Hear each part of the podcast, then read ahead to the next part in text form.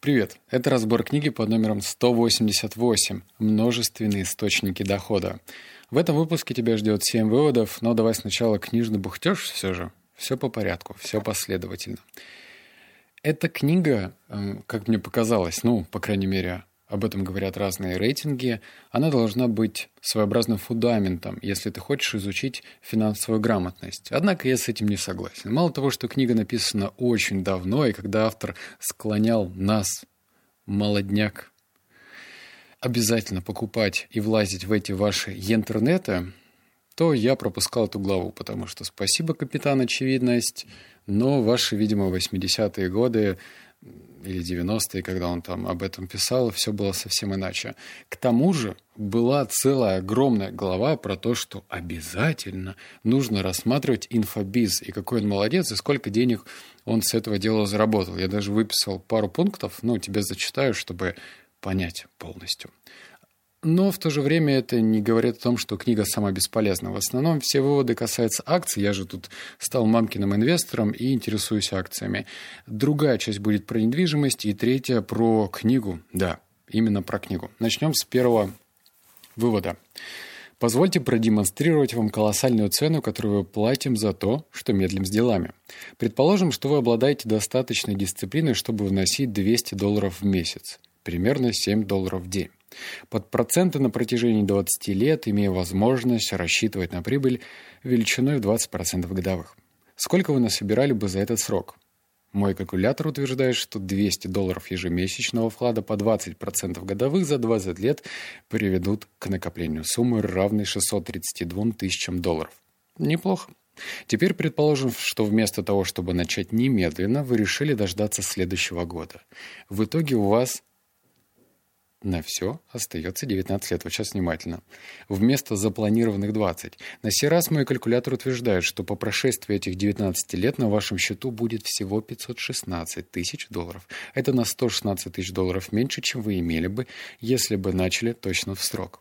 Иными словами, промедление длиной в год стоило вам суммы 116 тысяч в будущих долларах. Промедление стоит дорого. За каждый из 365 дней, что вы сидели сиднем, ваш будущий портфель с деньгами худеет на 300 долларов. Иначе говоря, каждый день промедления стоит вам 300 долларов или 13 долларов в час круглые сутки. Такая картина лично меня пугает, не нравится и вообще вызывает э, лютый дискомфорт. И когда я вижу все эти странные графики, вот если бы я начал инвестировать в 5 лет представляю, пацан из Барнула инвестирует в 5 лет. А, но в то же время, когда я вижу график, что если ты начинаешь инвестировать в 50 лет, то у тебя в конечном итоге будет денег значительно меньше, если бы ты начал инвестировать, например, в 20, в 25, даже в 30. Так что неплохой такой пинок, чтобы заняться этим раньше. Вывод номер два.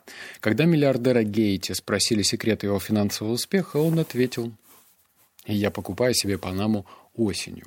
Он не покупал Панаму весной, когда становилось жарко, и Панаме пользовались высоким спросом, и, соответственно, продаются по высокой цене.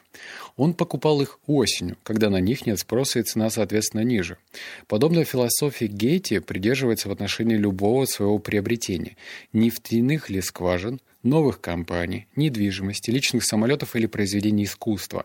У него был оптовый менталитет. Он заглядывал в будущее и выбирал самое выгодное время для покупок. Покупал тогда, когда у других не было интереса, и продавал тогда, когда спрос был велик. Чтобы научиться выгодно покупать и продавать, вам необходимо расширить горизонты планирования. У людей без достатка спонтанный подход и узкие горизонты планирования. Людям с достатком свойственны системный подход и широкие горизонты планирования. Чем лучше спланировано ваше будущее, тем дешевле будет обходиться жизнь. Как по мне, так это целая философия, и ее, наверное, нужно через себя пропустить и прожить. Что же это такое?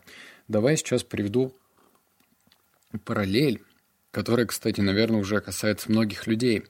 В 2018 году была истерия насчет биткоина, сейчас она, естественно, опять поднимается, и, судя по колебаниям, когда он вырос аж до 40 тысяч долларов, очевидно, что рост связан с чем? Со спросом. Люди покупают, люди думают, что он будет еще, еще, еще, еще, еще дороже.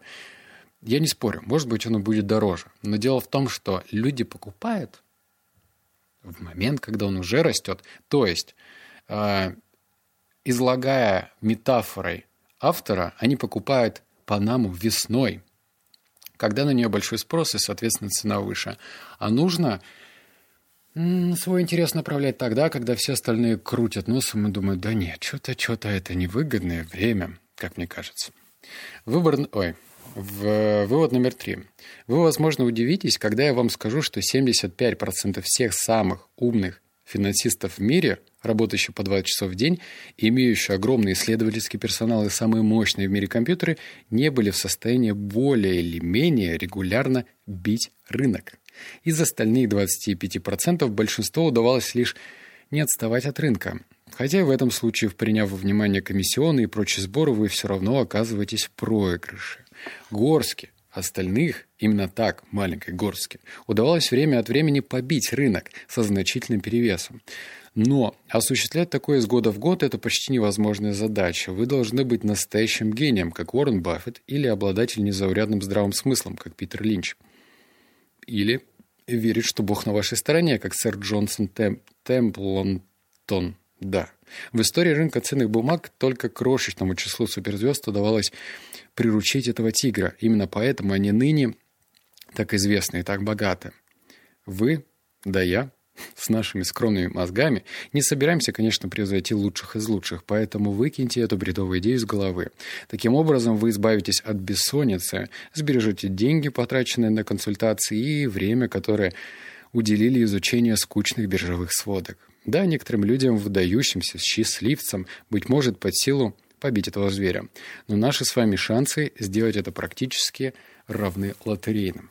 Сейчас я говорю и для себя, и для тех любителей, которые, знаешь, в ютубчике им попадаются видео «Крах рубля», что будет, а нет, куда катится экономика? Нефть опять пробила дно. Все эти ролики, записанные псевдоэкспертами, конечно же, выполняют только одну роль притягивает мнение людей, которые, ну, не знаю, не очень гибкие в плане принятия решения. То есть они как флюгер. Здесь подул ветер, ну все, паника. Ветер в другую сторону подул, а все нормально. Автор рекомендует, да и я понял с множества прочитанных книг, не стоит прислушиваться к этим псевдоэкспертам, потому что все это похоже на гадание по хрустальному шару. Ну правда, посмотри, как вообще все устроено, вот эти вот рекомендации в YouTube, конечно же, это все так себе не особо проверено. И лучше приобретать информацию именно из книг. Ну, по, во всяком случае, у Уоррена Баффета есть написанная книга. И у Питера Линча, кстати, про которого он говорил, тоже есть написанная книга. А не у ютуберов. Блин. Вот номер четыре. Тут сейчас тебе потребуется немножечко воображения. Из графика также видно, что чем уже ваши горизонты инвестирования, тем выше ваш риск. Предположим, вы купили акции, но ситуация на рынке неожиданно начала ухудшаться. Вместо того, чтобы выждать необходимое время, вы запаниковали и сбыли все уже спустя год. Каковы будут шансы на выигрыш? За период с 1950 по 1999 год можно рассчитывать можно считать всего 11 лет, когда общая ситуация на рынке драматично ухудшалась. Это примерно один убыточный год на каждые четыре выигрышных. Иначе говоря, более трех четверти количества всех лет были выигрышными, о чем это говорит. Шансы на выигрыш у вас есть. С другой стороны, в ближайшем будущем риск потерять все свои деньги или часть их составляет примерно 22%. Один шанс к четырем. Русская рулетка с четырех, э, 4 Короче, с револьвером, да. Иными словами, очень высокий риск для краткосрочных инвестиций.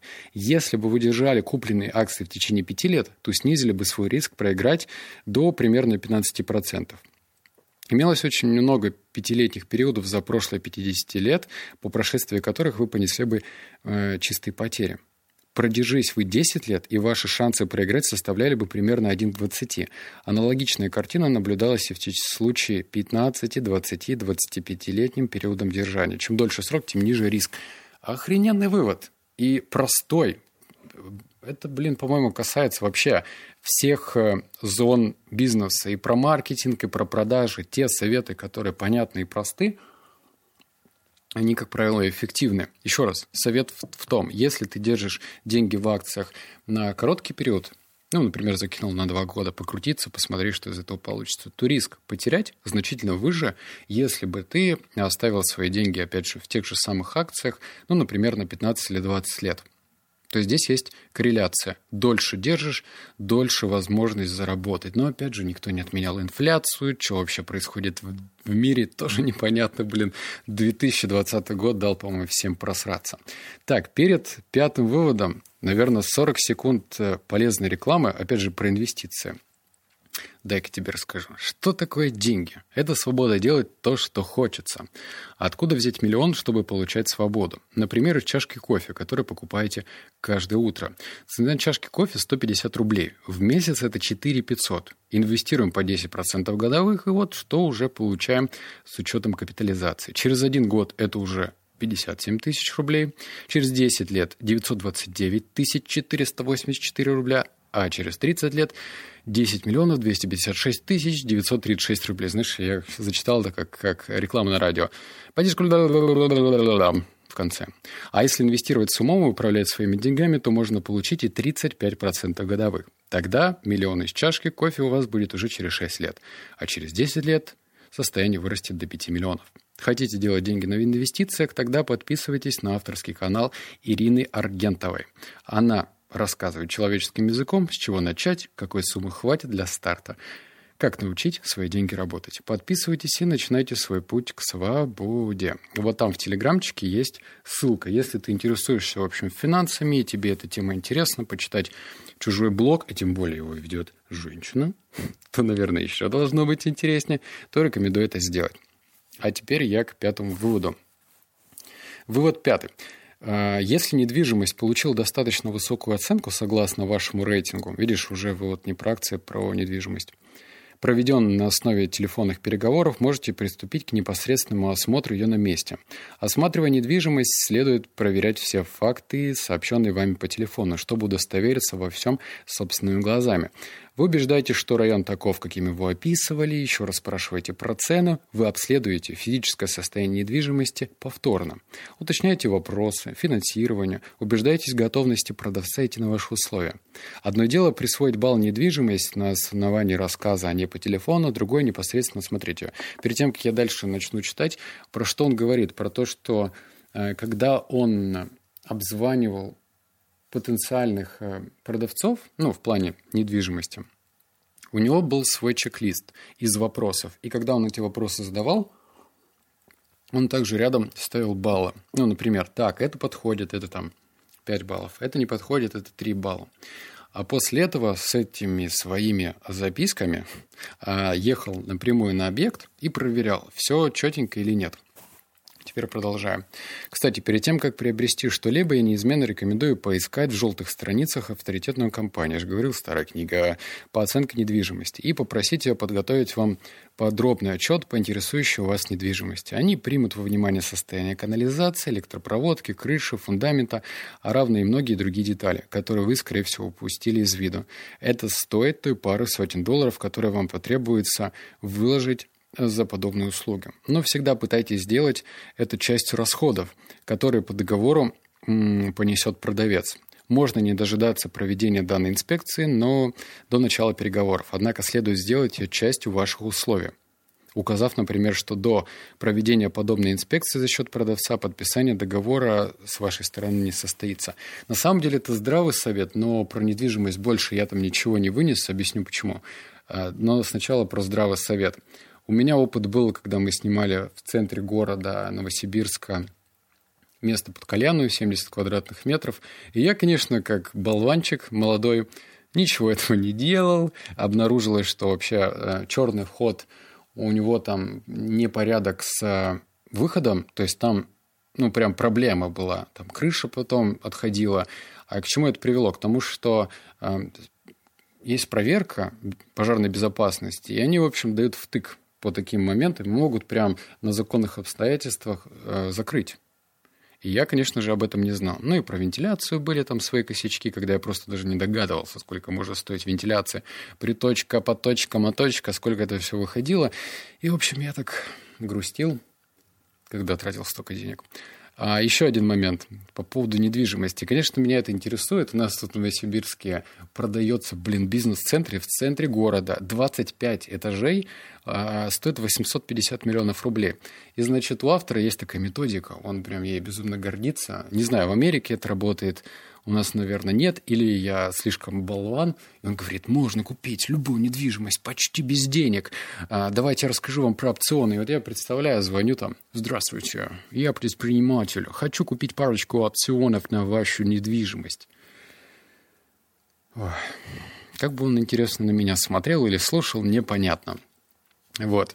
Возможно, это работает как-то в другом ключе. Я не спорю, что э, есть какие-то определенные такие махинации, в хорошем смысле этого слова, которые позволят тебе купить дешевле. Но я что-то не нашел ничего такого. Вывод номер шесть. Это по поводу инфо-бизнес-тренерства. Он, блин, там рассказал, что он заработал сотни миллионов долларов. Вот Послушай.